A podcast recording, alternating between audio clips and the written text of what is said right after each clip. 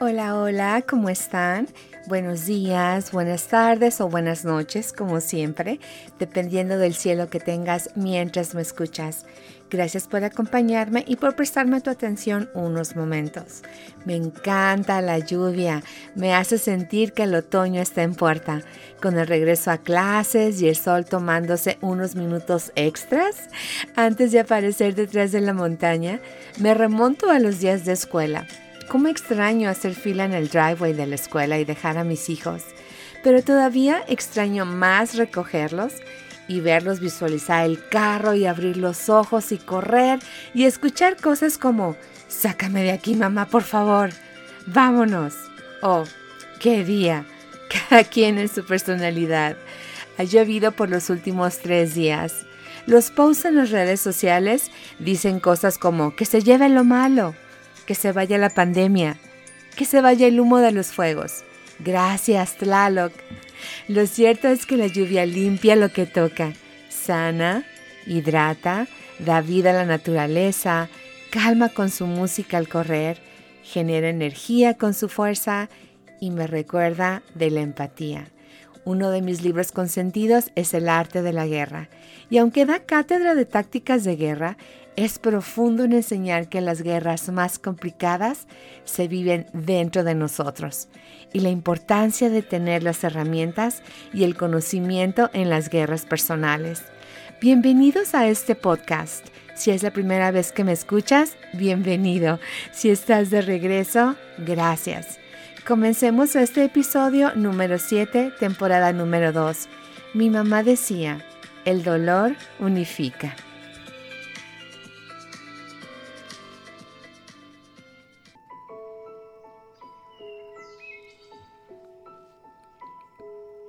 Tal vez muchos de ustedes han tenido la experiencia de visitar hospitales. Tal vez una visita corta, dar apoyo, hacerle saber a una familia o a un amigo que estamos presentes. Llevar flores en celebración o llevar flores para animar. Sin embargo, han tenido la experiencia de pasar mañanas enteras, tardes interminables o noches en una sala de espera. Escucho a Gigi mi hermana más pequeña, relatarme el reporte de salud de mi padre del día, las dificultades, los avances y los retrocesos. Hay escasez de un medicamento que un par de familias necesitan, incluyendo la mía. Escucho cómo todos se dan a la tarea de empezar a buscar. En un lado está mi padre.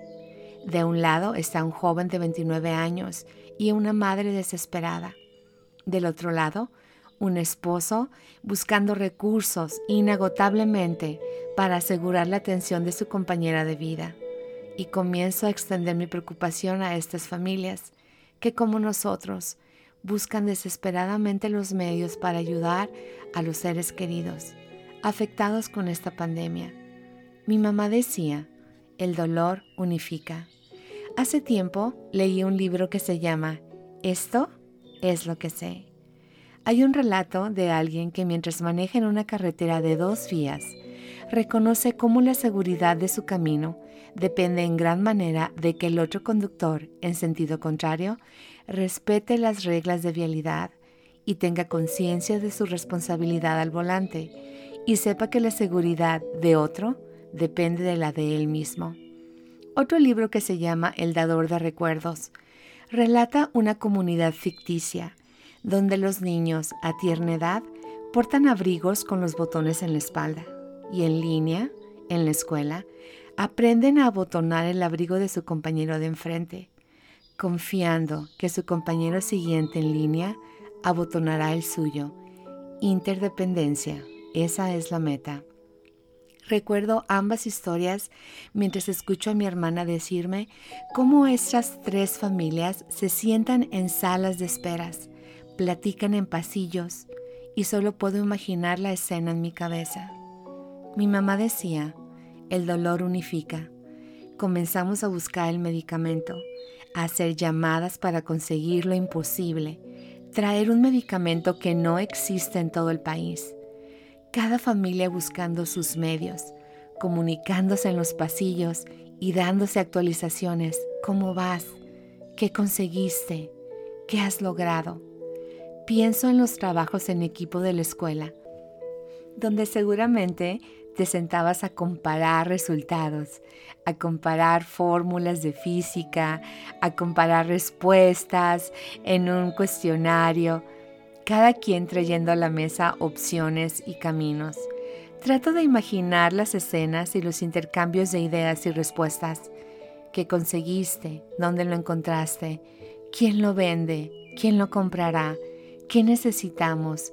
¿Quién lo recoge? ¿Cómo se trae?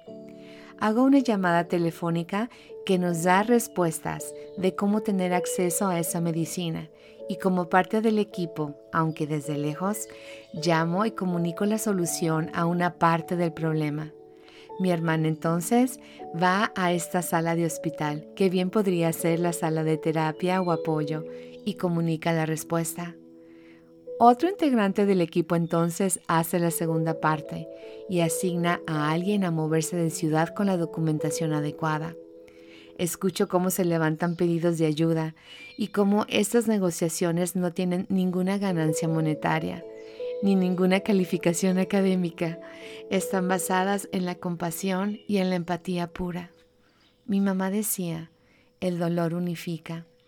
Estoy sentada con mi terapeuta, Dinora, le escucho enseñarme de la empatía. Ella es mi primer maestra en la materia. Entiendo que no es lo mismo saber el significado de una palabra a comprenderla, a sentirla, a reconocerla y mucho menos a practicarla. Agradezco mucho su guía y su enseñanza, pero sobre todo agradezco experimentar desde ese sillón cómo se siente que alguien no solo te enseñe, sino que te regale y te permita sentir de manera personal una empatía a tu sufrimiento. Atino a reconocer en ella y en mí, en esa sala, una herramienta del arte de guerra. El agua es la cosa más suave y aún así penetra montañas y la tierra. Esto nos muestra claramente el principio de la suavidad, superando la dureza. Lao Tse. Dinora, muchas gracias. Por empatía, el diccionario nos enseña la habilidad de una persona para comprender el universo emocional de otra, el sentimiento de participación afectiva de una persona en la realidad que afecta a otra. Siento, y esta es mi percepción muy personal, no lo tomen como teoría, siento que la empatía alcanza un potencial supremo cuando va de la mano con la compasión. Porque aunque podemos relacionarnos emocionalmente con una situación, la compasión nos lleva a tomar parte activa. La compasión nos hace levantar la mano como en el salón de clases. Y la pregunta no tiene nada que ver con la fórmula química en el pizarrón, pero suena algo así como, dime qué necesitas, dime qué puedo hacer. O simplemente es silenciosa y en tu puerta aparecen bolsas de despensas o cenas preparadas. Y en tu teléfono aparecen notificaciones de mensaje. ¿Cómo está tu papá? Amiga, aquí estoy. Inclusive aparecen notificaciones de un pago de Venmo en aportación a las necesidades que se viven en la situación familiar. Mi mamá decía, el dolor unifica. La persona asignada sale camino a buscar este medicamento y deja a tres familias atrás que sienten ambas cosas a la vez. Alivio por la posibilidad de tener ayuda para sus enfermos y angustia pidiendo que esta ayuda llegue a tiempo y que sea suficiente. El medicamento llega y mi papá no tiene suficiente. Escucho a mi hermana decir cómo la madre de este joven que aún necesita más dosis que mi padre, está dispuesta a desprenderse de algunas para ayudarnos. Comparte en medio de este momento tan crítico vida para otro enfermo que no es su hijo, confiando que más medicamento llegará. Es como dice mi hermana, oxígeno para dos días más. Qué ejemplo de fe y compasión que nos regala la oportunidad de experimentar una gratitud inmensa Puede sonar raro o extraño, Pero siento que es en estas situaciones que tenemos el privilegio de humanizarnos, de suavizarnos, de enternecernos, donde entendemos que la felicidad no está enfocada en nosotros, sino en alguien más, donde podemos desprendernos del ego y darnos cuenta que la felicidad que tanto anhelamos y perseguimos se esconde detrás de nuestra calidad de vida, de nuestra habilidad para empatizar con el dolor de otros, de nuestra capacidad para tomar parte activa en la solución de problemas. No tengo por ahora la capacidad de estar físicamente con mi familia, pero mi parte en esta situación es prestar oídos a la hora que sea, escuchar a mi madre, a mis hermanas, no importa la hora. Cualquier mensaje de ellas provoca un alto en mis acciones y atiendo prontamente a sus preguntas. Mi mamá decía, el dolor unifica. Observo a las familias que ayudo en los centros médicos. Por protocolo médico no puedo interactuar socialmente pero nunca he echado tantas porras en 60 minutos y en silencio. Solo puedo sonreír, pero con los ojos me gusta observar a las mamás, que muchas veces aprietan mi mano o mi brazo, porque soy la única persona cercana en ese momento y el júbilo es tanto. Me imagino que lo mismo pasa en esa sala de espera del hospital donde está mi padre y volteo a las pérdidas que he experimentado en las últimas semanas. Mi prima Gaby, aún con las pérdidas de ambos padres, me manda mensajes donde pregunta por la salud de su tío Poncho, donde pide por la salud de alguien querido y celebra genuinamente cualquier progreso pese al duelo de su propia pérdida. Rodrigo, el hermano de mi querida amiga Karina, que junto con mis tíos adelantó su viaje y nos acompaña en recuerdos y memorias. Me escribe, Ruth, volverás a abrazar a tu papá y a decirle cuánto lo amas. De momento, recibe un fuerte abrazo cargado de bendiciones. Me admiro de la capacidad de ambos para voltear a ver el dolor de otros viviendo un duelo tan personal. Gracias. Mi mamá decía, el dolor unifica mi padre sigue luchando como el hombre fuerte que siempre ha sido. Con frecuencia me pregunto qué pláticas tendrá con el Padre en sus largos momentos de silencio. ¿Qué preocupaciones le entrega a su Dios? Y sé, conociéndolo, que junto con la súplica, por increíble que parezca, agradece. Mi padre decía, tienen que sufrir en la vida para que aprendan. Con frecuencia durante algún regaño por alguna falta de valoración a algo nos decía, les hace falta sufrir y nos contaba del hambre y de la lucha, de salir a un mundo a los 21 años como todo un ingeniero naval y preguntarse, ¿y ahora qué sigue? En varias pláticas con mi padre, en mis momentos más duros, le dije, papá, ¿te acuerdas cuando nos decías que nos hacía falta sufrir? pues lo mandaste tanto al universo que se te cumplió y se te pasó la mano. Me respondía, qué esperanzas que yo quiera que sufras intencionalmente, hija querida, pero mira lo que yo veo. Y procedía a nombrar mis nuevas cualidades adquiridas y mis progresos, que no mencionaré porque soy muy humilde. Hace casi una semana fui a la casa de mi prima Gladys Tenía girasoles en su cocina. Tan bellos. Siempre hay alguna oportunidad en tu día de ser como uno de estos girasoles que tanto disfruto ver y tocar. Siempre hay oportunidad de empatizar con alguien y de levantar un estado de ánimo y de unificarse con el dolor de alguien. Con frecuencia pienso que mi padre no será el mismo si Dios le permite regresar a la 505. Me pregunto ¿Cómo este marinero bajará del barco después de la tormenta? ¿Cómo me contará del miedo de ver la proa de su barco resistir la presión del agua y no partirse en dos? ¿Cómo se mantuvo a flote bajo el torrente de agua? Será sin duda mi girasol más hermoso. Mi mamá decía, el dolor unifica, y mi papá decía, el dolor enseña.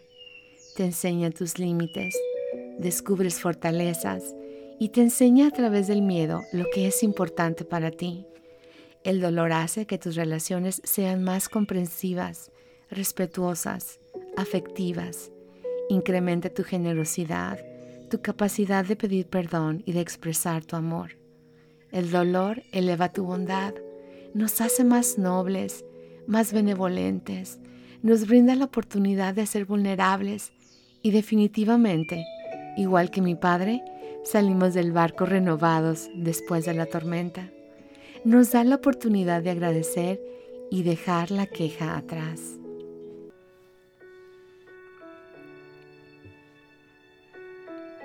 Si estás pasando por un momento de dolor, antes que todo, desde aquí te abrazo. Pero en silencio y en tu fe, cualquiera que sea, no hagas preguntas de por qué es. Agradece por el momento, por difícil que sea. Reconoce tu vulnerabilidad en la situación y encomiéndate a esa fuerza que es más grande que tú y que todo lo que nos rodea al creador de este sol maravilloso que sale por la montaña y que nos regala la lluvia y la nieve. Si no cae la hoja de un árbol sin que él sepa, cuánto más estará al pendiente de ti y de mí. Que esta semana tengas paz y calma en tu momento difícil. Mi mamá decía, el dolor unifica, y si el dolor es tu lucha actual, te regalo una de mis frases favoritas del arte de guerra. Creo que si el dolor hablara, es lo que nos dijera a ti que me escuchas y a mí que te hablo, con las que espero resonar cada día de mi vida. Tengo solo tres cosas que enseñar. Sencillez, paciencia y compasión. Estos tres son los más grandes tesoros. Lao Tse. Mi nombre es Ruth Filippini. Gracias por acompañarme. Cuéntame tu historia en cuéntale a mi mamá decía gmail.com. Me encantará leerte. Hasta la próxima.